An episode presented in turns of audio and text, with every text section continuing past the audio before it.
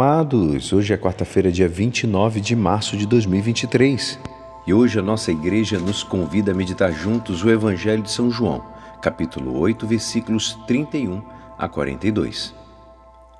Naquele tempo, Jesus disse aos judeus que nele tinham acreditado: Se permanecerdes na minha palavra, sereis verdadeiramente meus discípulos e conhecereis a verdade, e a verdade vos libertará. Responderam eles: Somos descendentes de Abraão e nunca fomos escravos de ninguém. Como podes dizer, vós vos tornareis livres? Jesus respondeu: Em verdade, em verdade vos digo: todo aquele que comete o pecado é escravo do pecado. O escravo não permanece para sempre numa família, mas o filho permanece nela para sempre. Se, pois, o filho vos libertar, sereis verdadeiramente livres. Bem sei que sois descendentes de Abraão, no entanto, procurais matar-me, porque a minha palavra não é acolhida por vós. Eu falo o que vi junto do Pai, e vós fazeis o que ouvistes do vosso Pai. Eles responderam então: O nosso pai é Abraão. Disse-lhe Jesus: Se sois filhos de Abraão, praticai as obras de Abraão. Mas agora vós procurais matar-me, a mim, que vos falei a verdade que ouvi de Deus. Isto Abraão não fez. Vós fazeis as obras do vosso pai. Disseram-lhe então: Nós não nascemos do adultério, temos um só pai, Deus. Respondeu-lhe Jesus: Se Deus fosse vosso pai, vós certamente me amaríeis, porque de Deus é que eu saí e vim. Não vim por mim mesmo, mas foi ele que me enviou. Esta é a palavra da salvação.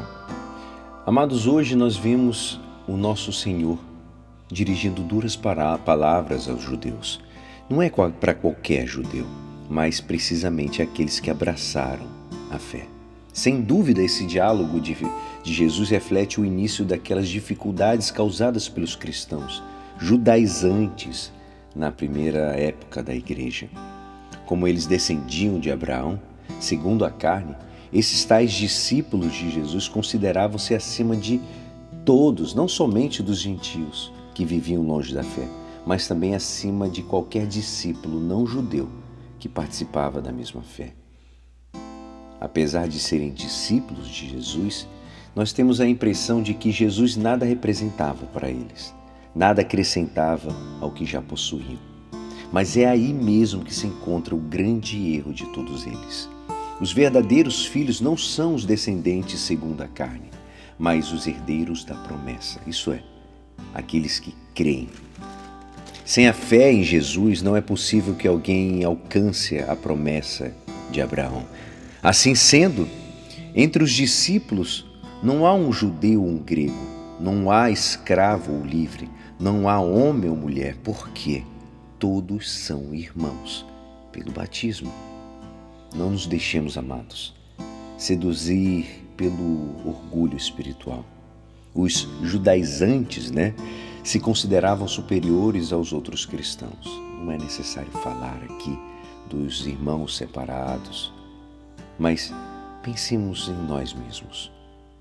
Quantas vezes alguns católicos se consideram melhores do que os outros católicos porque seguem este ou aquele movimento?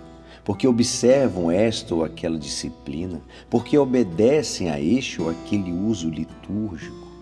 Uns porque são mais ricos, outros porque estudam mais, uns porque ocupam os cargos importantes, outros porque vêm de famílias nobres. Bento XVI diz que gostaria de que cada um sentisse a alegria de ser cristão.